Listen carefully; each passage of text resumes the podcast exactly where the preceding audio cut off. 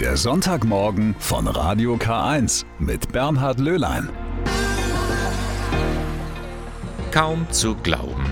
Wie oft habe ich in den vergangenen Monaten oder Jahren diesen Sonntagmorgen begonnen mit den Worten wie, das sind keine guten Nachrichten für die katholische Kirche.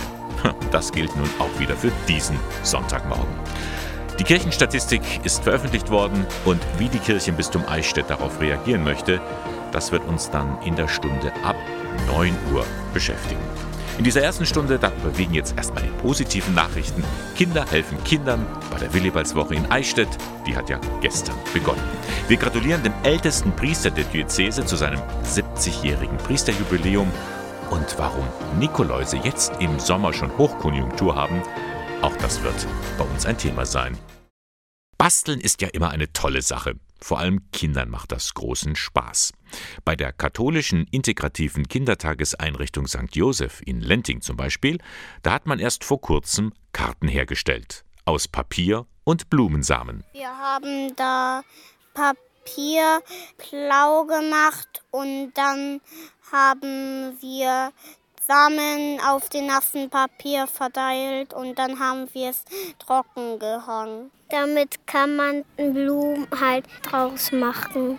Also dann wachsen halt Blumen. So erfahren die Kinder, aus einem kleinen Samenkorn wächst etwas Wunderbares. Eine Blumenwiese to go sozusagen.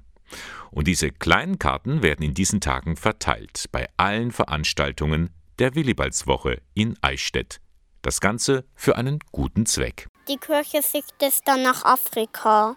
Und dann kaufen die Menschen sich, sich da in Afrika neue Sachen für den Kindergarten. Vielleicht mehr Kinder oder mehr Erzieherinnen. Genau, Kinder für die Welt, so heißt das Projekt. Und daran haben sich ganz viele Kindergärten im Bistum Eichstätt beteiligt. Mit dem Erlös dieser Hoffnungskarten möchte man die Vorschulerziehung in der Eichstätter Partnerdiözese Gitega in Burundi fördern. Vor allem in ländlichen Regionen, sagt Jean-Marie Casitonda. Der Pfarrvikar in Hepberg stammt aus Burundi und hat dieses Projekt ins Leben gerufen. Es gibt Kindergärten, aber für Städten, für Reichen, für Wohlhabenden. Und die sind gut aber sehr viel Reichen, die das leisten können. Es ist die alte Kluft zwischen arm und reich, zwischen Land und Stadt. Immerhin leben über 80 Prozent der Bevölkerung auf dem Land. Dort sollen nun die Vorschulkinder besser gefördert werden. Ziel war natürlich, die Kinder auf dem Land helfen, damit sie auch die Chance haben, einen Kindergarten zu besuchen. Zweitens, wenn wir eine Chance haben, wenn wir Kinder im Kindergarten haben, haben auch Frauen die Möglichkeit, ein bisschen frei sich an ihre Arbeit zu, zu, zu widmen.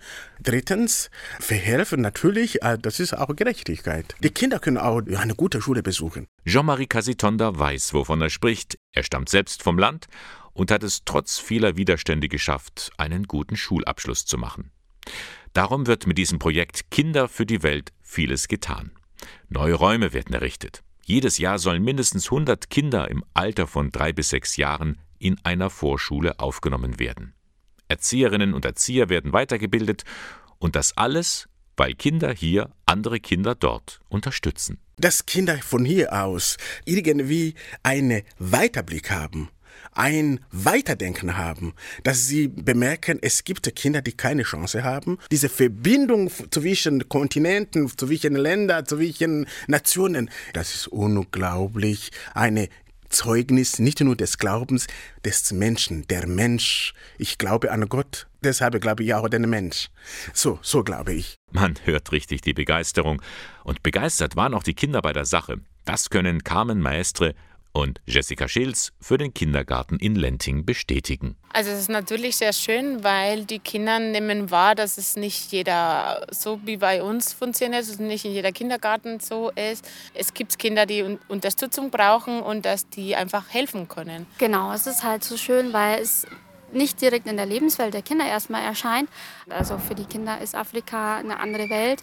Und dann haben sie gelernt, okay, obwohl ich hier so weit weg bin von der Situation, kann ich trotzdem helfen. Genauso wie ich hier in, im Kindergarten einem Freund helfen kann, wenn er sich verletzt zum Beispiel. Kinder helfen Kindern. Und Sie können den Vorschulkindern in Burundi helfen, wenn Sie solche Hoffnungskarten für eine Spende erwerben. gibt's bei allen Veranstaltungen der Willibaldswoche in Eichstätt. Infos dazu auf der Homepage willibaldswoche.de. Im Krankenhaus, da liegt niemand gerne, wenn man ganz unerwartet aus seinem gewohnten Lebensumfeld gerissen wird, durch Unfall, Krankheit oder psychische Krisen. Da ist die Lebensplanung manchmal wie aus den Angeln gehoben. Da tut es gut, wenn sich die Tür zum Krankenzimmer öffnet und jemand schaut vorbei und hat Zeit. Zeit zum Reden, Zeit zum Zuhören. Im Klinikum in Ingolstadt kümmert sich die Klinikseelsorge um den Besuchsdienst. Einen wertvollen Beitrag dazu leisten die Ehrenamtlichen, sagt Stefan Funk, Teamleiter der katholischen Seelsorge. Ja, wir Seelsorger können in unseren Augen den Besuchsdienst nur ungenügend abdecken. Unsere Zeit ist begrenzt. Aus dieser Not heraus haben wir uns entschlossen, doch mit einem gewissen zeitlichen Aufwand äh, die Ehrenamtlichen zu suchen und auszubilden. Ihr hilfreicher Beitrag für uns ist eine größere Präsenz bei den Patienten. Eine Aufgabe und zugleich eine große Herausforderung.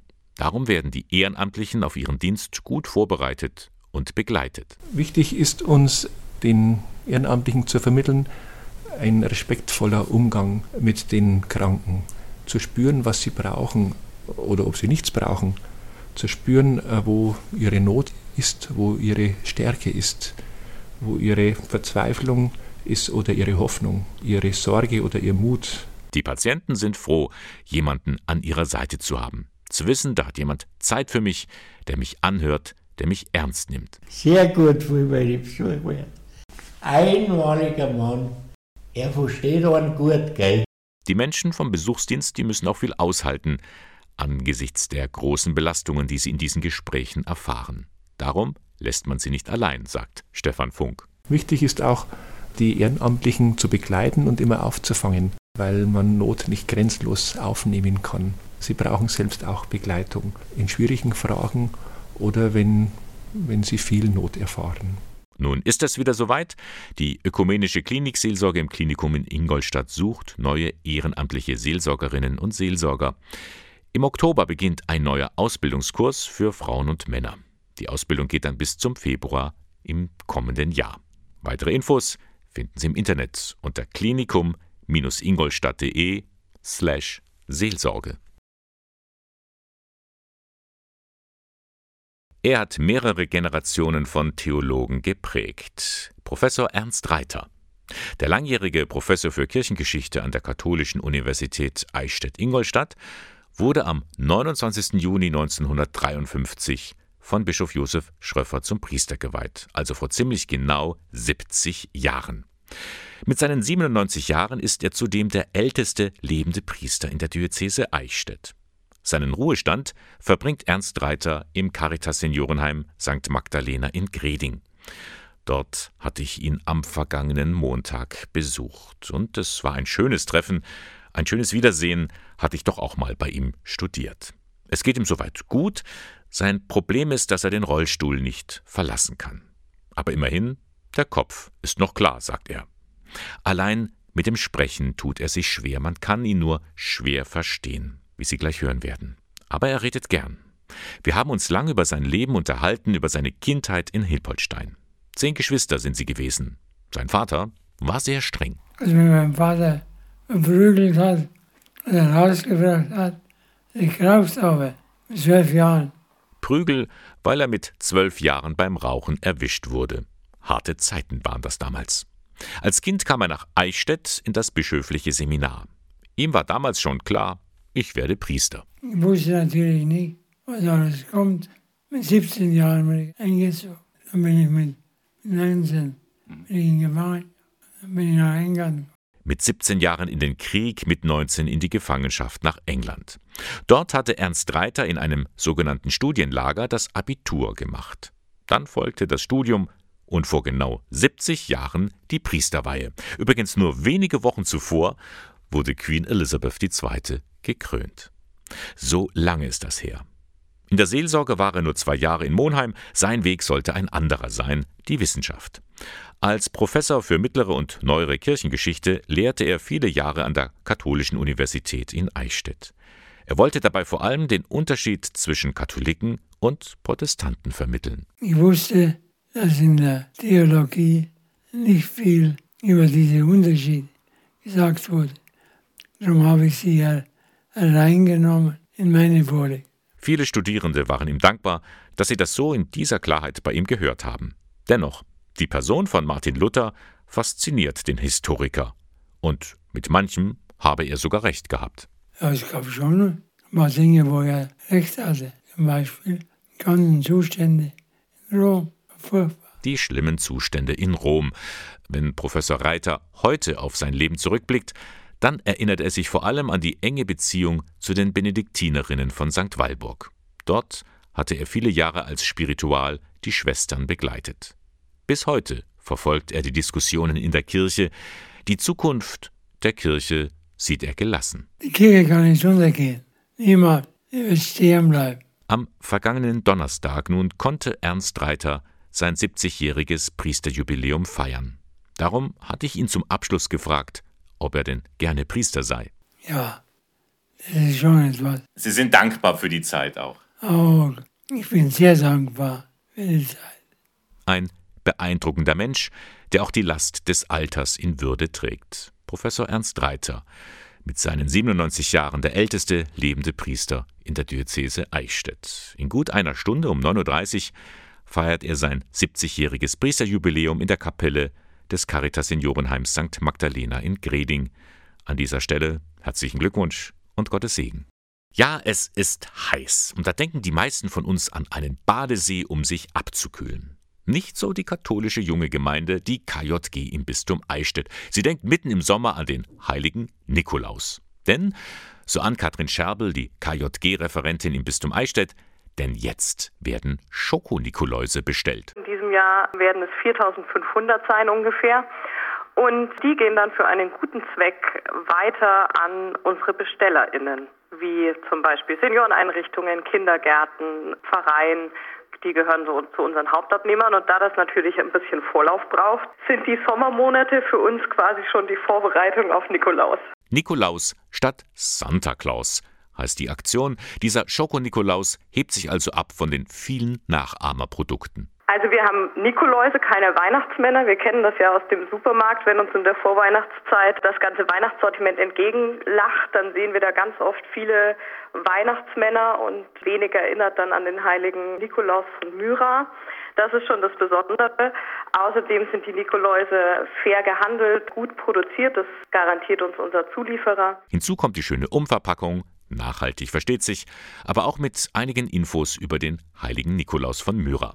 Das Ganze dient natürlich einem guten Zweck. An Katrin Scherbel. Der Erlös, der dabei rumkommt, der fließt in die Landesstiftung der KJG Bayern. Und die fördern damit dann verschiedene Projekte der katholischen Kinder- und Jugendarbeit, beispielsweise Zuschüsse oder eine kleine Förderung für die Anschaffung von Materialien, die man vielleicht am Zeltlager oder in der Gruppenstunde gut brauchen kann. Bestellen können Sie die Nikoläuse bis spätestens 31. August, immer zwölf Stück in einer Packung. Denn wie gesagt, angesprochen sind Großabnehmer wie Schulen, Kindergärten oder Seniorenheime. Nikolaus statt Santa Claus. Infos zur Bestellung mit einer E-Mail gibt es unter kjg-eichstätt.de. Diese Zahlen sprechen für sich. Mehr als eine halbe Million Menschen haben im vergangenen Jahr die katholische Kirche verlassen, sind ausgetreten. Am Mittwoch hat die Deutsche Bischofskonferenz die Kirchenstatistik für 2022 veröffentlicht. Das Bistum Eichstätt verzeichnet für das vergangene Jahr 8.637 Austritte. Das sind rund 3.000 mehr als im Jahr zuvor. Der Eichstätter Bischof Gregor Maria Hanke zeigt sich erschüttert. Es ist eine bestürzend große Anzahl an Christinnen und Christen, die unsere Gemeinschaft verlassen haben. Sicher waren alle von irgendeinem Motiv bewegt, diesen Schritt zu tun. Verschiedentlich sind diese Motive auch bekannt und sie geben uns eine Hausaufgabe mit auf den Weg für unseren Weg als Kirche in die Zukunft. Wir wollen uns dieser Aufgabe stellen, denn jede und jeder, der uns verlässt, hinterlässt eine Lücke und wir vermissen sie. Von einer Hausaufgabe spricht Bischof Hanke. Und ihm ist durchaus bewusst, wo der Weg hinführen soll. Das Ziel muss uns allen klar sein, nahe bei den Menschen zu sein, auf die Menschen zu hören, auf ihre Bedürfnisse, Sorgen und Nöte Antworten zu finden, und zwar nicht durch uns Priester, Diakone und Hauptberufliche, sondern als lernende Weggemeinschaft aller Christinnen und Christen, die sich engagieren und einbringen wollen. Das bedeutet erst einmal hören, zuhören, was die Menschen bewegt, was sie von ihrer Kirche halten, womit sie hadern, auch wenn sie die Kirche schon verlassen haben. So schreibt der Ingolstädter Pfarrer Matthias Blaha an alle, die aus seiner Pfarrgemeinde St. Anton ausgetreten sind, einen persönlichen Brief. Und biete da einfach die Gesprächsmöglichkeit an. Frage zuvor, was ist denn der Grund, warum Sie aus der Kirche ausgetreten sind? Auch mit dem selbstkritischen Blick auf mich und die Pfarrei. Welchen Anteil haben denn wir daran, dass Sie ausgetreten sind, falls es einen solchen Anteil gibt? Auch Pfarrer Klaus Meyer von der Nachbargemeinde Herz Jesu wendet sich an die Ausgetretenen mit einem Brief.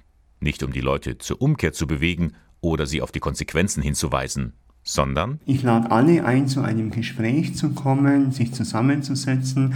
Manchmal kommt es zustande, manchmal ergeben sich auch Situationen, wo so zwischen Tür und Angel, wo ich am Rande so die Leute erreiche und doch ein bisschen mit ihnen ins Gespräch komme. Da muss man erst aus der Kirche austreten, damit der Pfarrer von mir Notiz nimmt, könnte so mancher denken.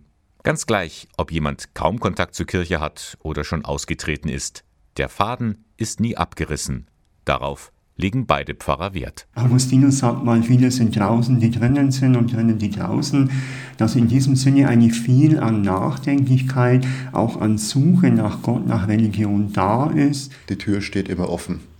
Und auch jemand, der aus der Kirche austritt und in welcher Form auch immer einen seelsorglichen Rat oder Beistand oder Hilfestellung braucht, soll sich deshalb nicht scheuen, dann trotzdem bei der Kirche oder auch ganz persönlich bei mir vorbeizukommen.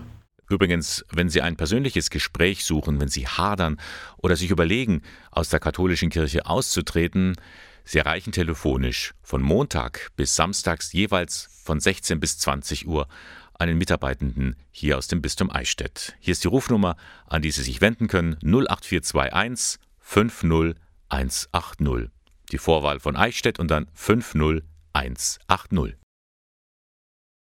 Ja, der vergangene Mittwoch, der hatte es nachrichtentechnisch für die Kirchenbistum Eichstätt ganz schön in sich. Erst die bestürzende Nachricht von den zahlreichen Kirchenaustritten, wenig später knallten dann die Sektkorken. Zumindest bei der Katholischen Universität Eichstätt-Ingolstadt. Denn sie ist als neues Mitglied in die Deutsche Forschungsgemeinschaft, kurz DFG, aufgenommen worden. Das Ende eines langen Weges, meint die Unipräsidentin Gabriele Gien ja, eines sehr langen Weges. Wir können es noch gar nicht fassen. Sensationell. Ein Riesenmeilenstein ist das für uns und es war eine ganz lange Weg und zum Teil auch Durststrecke zwischendurch. In der Tat, der Aufnahme ging ein mehrjähriger Prozess voran. Die Universität hatte ihr Forschungsprofil durch neue Schwerpunkte geschärft, Strukturen für die Forschung etabliert und Angebote für den Nachwuchs ausgebaut. Die Vollmitgliedschaft in der DFG bedeutet viel. Also zunächst ist es natürlich ein Gütesiegel nach außen, sozusagen wie der TÜV für die Wissenschaft. Das ist das Allerwichtigste. Es bedeutet auch, dass wir bei Fachkollegienwahlen und Versammlungen mit dabei sind. Das heißt, die Stimme der KU jetzt nochmal deutlich lauter ist. DFG-Anträge konnten wir bis jetzt auch stellen, daran ändert sich nichts. Aber es ist natürlich auch für Neuberufe immer eine wichtige Frage, seid ihr Mitglied in der DFG?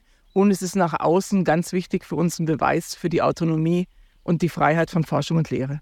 Denn das hatte ja immer so im Raum mitgeschwebt. Kann eine katholische Uni tatsächlich eine freie und unabhängige Wissenschaft ermöglichen? Ja, sie kann. Das wurde jetzt bestätigt. Ab sofort spielt die KU somit in der ersten Liga. Ja, das ist natürlich eine tolle Auszeichnung. Alleine, wenn man unsere Drittmittelbilanz anschaut, die hat sich ja verdreifacht in den letzten Jahren. Tolle Formate, die wir eingeworben haben. Und ja, so kann man es bezeichnen. Wir sind jetzt mit dabei und das ist toll. Hinter der Aufnahme in die DFG stand die Präsidentin natürlich nicht allein. Ein ganzes Team hat da jahrelang intensiv dran gearbeitet. Und es gab viel zu beackern, meint Jens Hogreve, Vizepräsident für Forschung und wissenschaftlichen Nachwuchs. Na, es waren viele Hürden zu nehmen. Wir mussten erst einmal ganz stark darstellen, dass wir eine unabhängige Institution sind, dass wir frei in Forschung und Lehre sind. Und dazu mussten viele Meilensteine gegangen werden oder, oder bearbeitet werden. Eine neue Stiftungsverfassung konnte erstellt werden mit großer Unterstützung auch der Freisinger Bischofskonferenz und, und vieler anderer Wir haben Forschungsstrukturen aufgebaut, die es so vorher an der KU nicht gegeben hat, um stärker auch zu zeigen, für welche Forschung wir stehen, nämlich moderne Forschung in den Geistes- und Gesellschaftswissenschaften, flankiert durch die Naturwissenschaften in der starken Mathematik, die wir jetzt haben mit einem neuen Zentrum am Standort Ingolstadt, aber auch traditionell in den Wirtschaftswissenschaften oder auch in der Psychologie. Überall also strahlende Gesichter. Da verwundert es nicht, dass die Katholische Universität in verschiedenen Rankings mit zu den beliebtesten Unis in Deutschland zählt.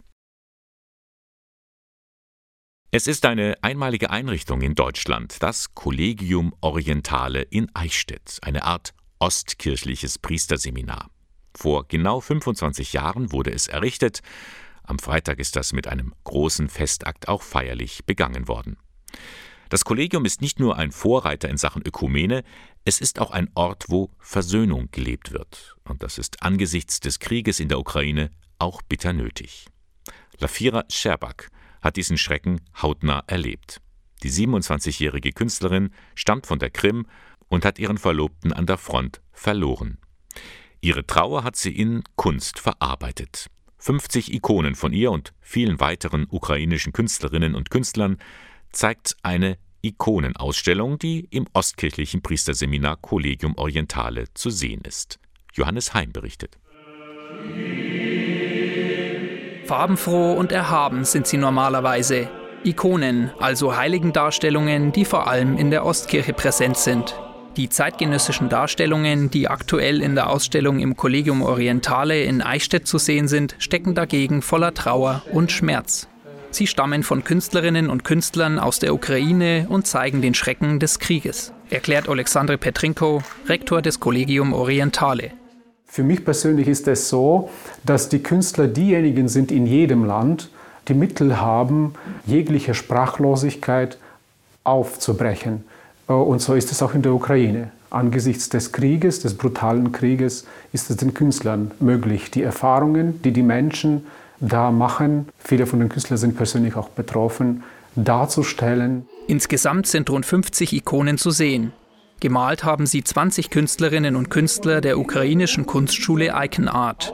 Eine von ihnen ist Lafira Scherbak. Die 27-Jährige stammt gebürtig von der Krim. Nach der Annexion durch Russland zog sie nach Lemberg in den Westen der Ukraine, um dort ihr Kunststudium zu beenden.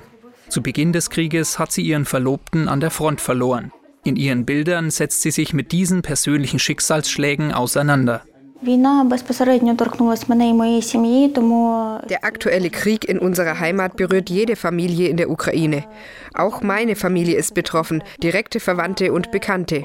Ich verstehe meine Kunst als Darstellung des Erlebten für jede ukrainische Familie und jeden Soldaten, der gerade an der Front ist, der vielleicht in Gefangenschaft oder gefallen ist.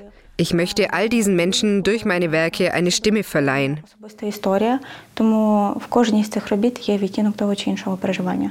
Eine verstorbene Familie im Himmel oder der heilige Nikolaus, der einen Mantel in den Farben der Soldatenuniformen mit Kreuzen trägt. Die sieben Darstellungen von Lafira Scherbak transportieren Emotionen und stimmen nachdenklich. Die Acryl- und Kreidemalereien leben von Kontrasten. Auf einem Bild hat die Künstlerin drei Reiter der Apokalypse, Hunger, Tod und Krieg gemalt. Im Hintergrund ist der Verlauf der Kriegsfront zu sehen, in der Mitte Jesus als Hoffnung und Retter. Kunst ist für mich eine universale Sprache, eine Sprache, die Bild, Wort und Farbe beinhaltet und eine Sprache, die nicht sehr direkt ist. Jeder kann sie verstehen und seine persönlichen Erfahrungen zum Ausdruck bringen. Deshalb benutze ich sie. Die Kunst hilft mir, besser mit der Situation umzugehen. Mit ihren Werken wollen die Künstlerinnen und Künstler Erfahrungen des Krieges hervorheben, verstehen und loslassen. Trotz allem Leid sind sie auch Symbole der Hoffnung, sagt Vizerektor Markian Mikicin, der die Ausstellung nach Eichstätt geholt hat. Die Ikonen sind auch ein persönliches Gebet der Künstlerin, die die Ikonen gemalt hat. Und das glaube ich, das ist ein, ein Zeichen der Hoffnung, dass wir trotz aller Schrecken und trotz dieses Krieges weiter beten können. Für die Besucherinnen und Besucher ist die Ausstellung ein wichtiges Zeichen gegen den Krieg es ist wirklich berührend und wenn man mit dieser Nähe des Krieges konfrontiert wird und diesen Schrecken persönlich erfährt, fehlen einem fast die Worte. Regt nicht nur zum Beten an, sondern zu einer Reflexion, zu einem tieferen Nachdenken. Da bleibt man auch mal ganz still vor einem solchen Bild. Weil jede, jede Ikone, glaube ich, eine andere Botschaft auch transportiert. Also auch wenn das Kriegsthema und Ikonen, das ist so die große Gemeinsamkeit. Aber ich habe auch sehr farbenfrohe Aquarell-Ikonen gesehen mit, mit vielen Engeln. Dann sehr dunkle Ikonen. Zu sehen ist die Ausstellung noch bis 31. Juli, täglich von 14 bis 18 Uhr. Wer will, kann die Ikonen auch kaufen, um Kunstschaffende wie Lafira Scherbak in diesen schweren Zeiten zu unterstützen. Er zählt zu den am höchsten dotierten Menschenrechtspreisen in Deutschland, der Shalom-Preis, verliehen von einem Arbeitskreis an der Katholischen Uni in Eichstätt. Am vergangenen Wochenende wurde er wieder überreicht. Die nichtstaatliche Hilfsorganisation Reaching Out Romania hat ihn bekommen. Diese Organisation hilft Mädchen aus Rumänien, aus der Sexindustrie auszusteigen. 1999 wurde die Vereinigung von Iana Matei gegründet und sie kennt viele schreckliche Beispiele, was den Mädchen da angetan wird. We take an example of a 10-year-old girl wir können die Geschichte von einem Mädchen erzählen, das zehn Jahre alt ist. Ihre Aufgabe, 900 Lei, die Währung pro Tag mit nach Hause zu bringen. Und zwar egal wie, ob sie jetzt bettelt, Blumen verkauft oder auch Sex verkauft. Ein grauenhaftes Verbrechen, das eher unsichtbar bleibt. Aber Menschenhandel ist organisiertes Verbrechen. Und das geht uns auch hier in Deutschland etwas an. Deutschland ist ein Zielland für Rumänien, aber nicht nur für Rumänien. Bulgarien, Moldova und Rumänien sind die größten Ursprungsländer. Die Menschenhändler bringen die Mädchen nach Deutschland, weil in Deutschland Prostitution legal ist. Mehr als 750 Opfern hat die 64-jährige Psychologin in den vergangenen Jahrzehnten geholfen. Derzeit sind zwölf Kinder und Jugendliche im Alter von 10 bis 16 Jahren in zwei Hilfszentren und einem Bauernhof untergebracht. Our program is a residential safe house where the girls are coming. Unser Programm ist ein sicheres Wohnhaus, in das die Mädchen kommen und leben dürfen. Sie bekommen einen Wohnraum, sie bekommen Sicherheit und ganz wichtig ist, sie bekommen wieder einen Zugang zur Bildung. Alle Mädchen gehen zurück zur Schule. Reaching Out Romania, die Hilfsorganisation, hat Erfolg. Die Mädchen können tatsächlich in den meisten Fällen ein neues Leben beginnen, erzählt Iana Matei. 89 Prozent der Mädchen sind wieder reintegriert und wir wissen das, weil die Mädchen auch weiterhin in Kontakt zu uns stehen. Manche von den Mädchen heiraten, andere beschließen nicht heiraten zu wollen. Manche gehen zur Universität, sie haben Berufe und ähnliches. Wir können also sagen, dass sie in die Gesellschaft reintegriert sind, aber was auf jeden Fall bleibt, ist das Trauma, über das sie auch oft mit niemandem reden und nur mit mir. Dafür ist sie nun mit dem Shalom-Preis ausgezeichnet worden. Das Preisgeld wird ausschließlich durch Spenden zusammengetragen. Wie viel das in diesem Jahr ist, steht daher erst in einigen Monaten fest.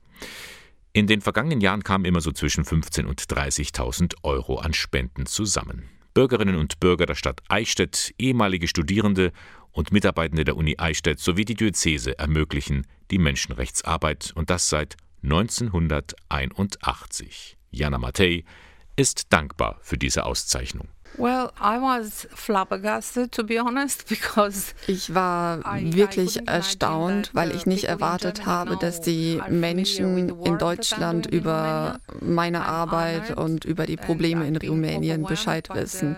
Ich fühle mich sehr geehrt, diesen Preis zu bekommen. Ich freue mich auch sehr, dass es nicht nur Smalltalk war, sondern dass tatsächliche Sorge dahinter steckt und sich die Organisatoren tatsächlich um die Kinder sorgen.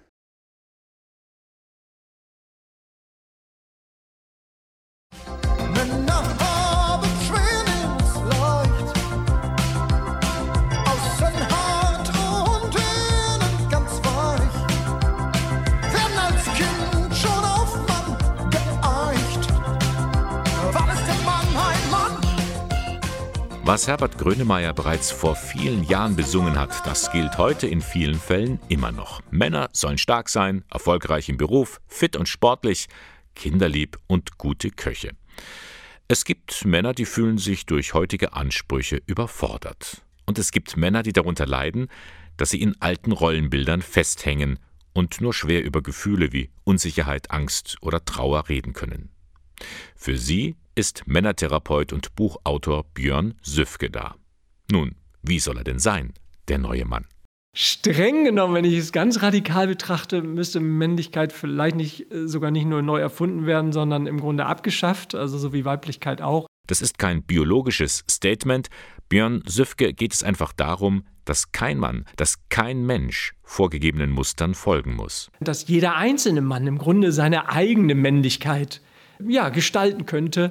Und damit wären wir Männlichkeit und Weiblichkeit eigentlich los und es wäre letztlich Menschlichkeit. Meist ist es ja so, kleine und auch etwas größere Jungs wollen stark sein. Dabei verbirgt sich hinter Stärke oder Lautstärke oft Unsicherheit. Genau das wäre doch schön, wenn die Jungs, bleiben wir mal bei denen, stark sein dürften und unsicher. Und letztlich gilt doch das Gleiche für die Mädchen. Es wäre doch schön, wenn die Mädchen, denen man erlaubt, unsicher zu sein, auch stark sein dürften. Letztlich haben wir auch gar nichts zu verlieren bei dieser Emanzipation von Geschlechterstereotypen, sondern eigentlich nur zu gewinnen, für Jungs, sagt Björn Süfke, ist es ganz wichtig, Männer zu erleben, die Gefühle zeigen. Nicht nur Jubel und Fröhlichkeit, sondern auch Trauer oder Angst. Ja, und ich als Radiokirchenmensch weiß da natürlich von einem Mann, der geweint hat, der wütend war, mal eine Pause brauchte oder Angst hatte.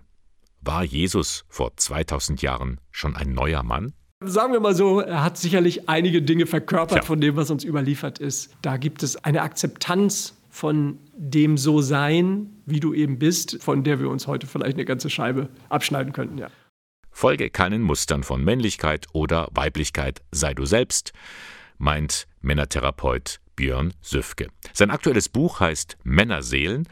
Es ist im Goldmann Verlag erschienen und kostet 12 Euro.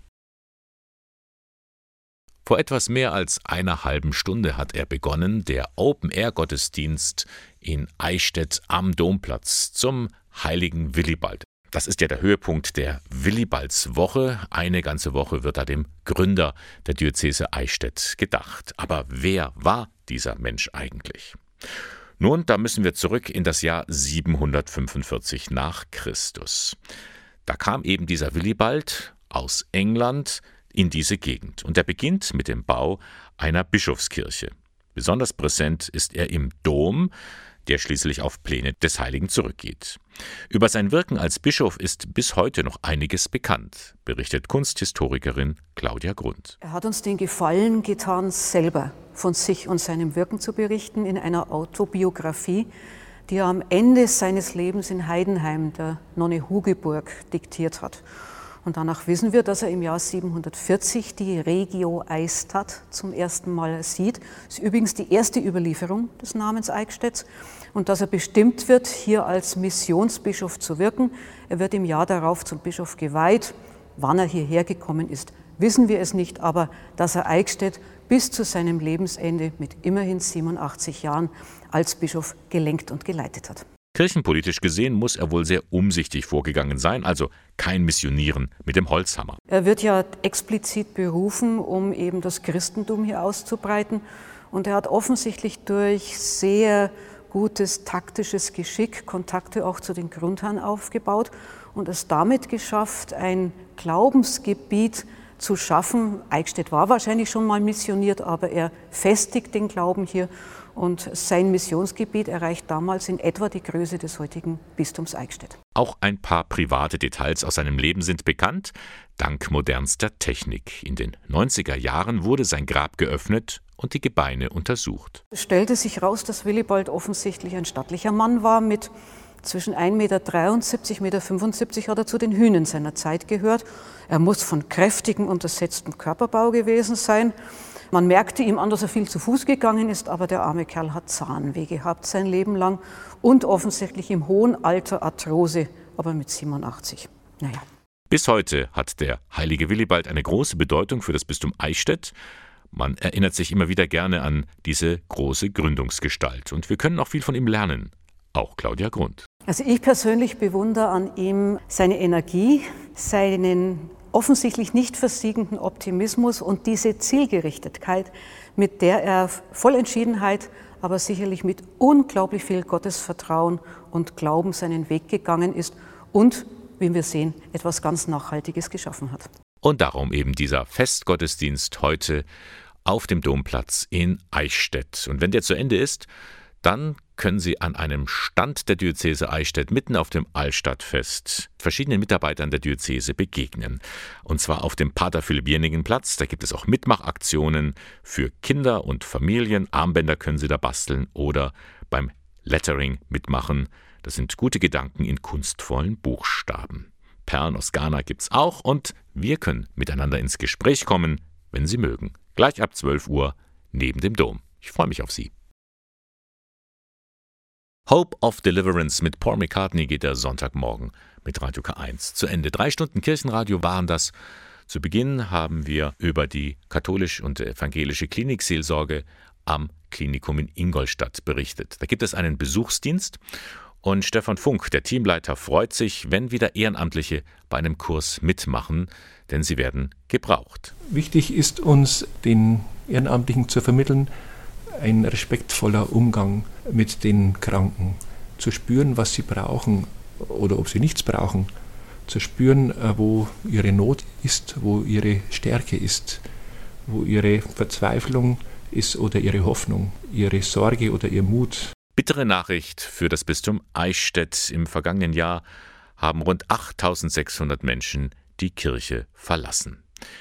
Bischof Hanke zeigt sich erschüttert und spricht von einer Hausaufgabe, die man im Bistum machen muss. Ihm ist durchaus bewusst, wo der Weg hinführen soll. Das Ziel muss uns allen klar sein, nahe bei den Menschen zu sein, auf die Menschen zu hören, auf ihre Bedürfnisse, Sorgen und Nöte Antworten zu finden, und zwar nicht durch uns Priester, Diakone und Hauptberufliche, sondern als lernende Weggemeinschaft aller Christinnen und Christen, die sich engagieren und einbringen wollen. Trotz oder vielleicht auch gerade wegen dieser Nachrichten ist das Bistum Eichstätt präsent auf dem Altstadtfest. Heute ab 12 Uhr können Sie da verschiedenen Mitarbeitenden des Bistums begegnen. Da können wir uns auch vielleicht treffen am Philipp-Jennigen-Platz. Wenn Sie Lust haben, von 12 bis 3 ist da die Medienarbeit der Diözese Eichstätt für Sie da. Und wir haben da etwas für Sie, nämlich schöne Hoffnungskarten. Selbst hergestelltes Papier mit Samen, sogenannte Blumenwiesen. Hergestellt wurde das von den Kindern der katholischen Kindergärten im Bistum Eichstätt. Carmen Mestre und Jessica Scheels vom Kindergarten in Lenting können bestätigen, dass die Kleinen mit Feuereifer dabei waren. Also es ist natürlich sehr schön, weil die Kinder nehmen wahr, dass es nicht jeder so wie bei uns funktioniert, dass es nicht in jeder Kindergarten so ist. Es gibt Kinder, die Unterstützung brauchen und dass die einfach helfen können. Also für die Kinder ist Afrika eine andere Welt und dann haben sie gelernt, okay, obwohl ich hier so weit weg bin von der Situation, kann ich trotzdem helfen. Genauso wie ich hier in, im Kindergarten einem Freund helfen kann, wenn er sich verletzt zum Beispiel. Diese Hoffnungskarten gibt es bei allen Veranstaltungen der Willibaldswoche in diesen Tagen. Und das war der Sonntagmorgen von Radio K1, Moderation und Redaktion der Sendung Bernhard Löhlein. K1 finden Sie in der Luitpoldstraße 2. Ich freue mich, wenn Sie nächsten Sonntag wieder dabei sind. Dann hören wir uns und wir können uns aber auch sehen. Gleich um 12 neben dem Dom beim Altstadtfest. Bis nachher.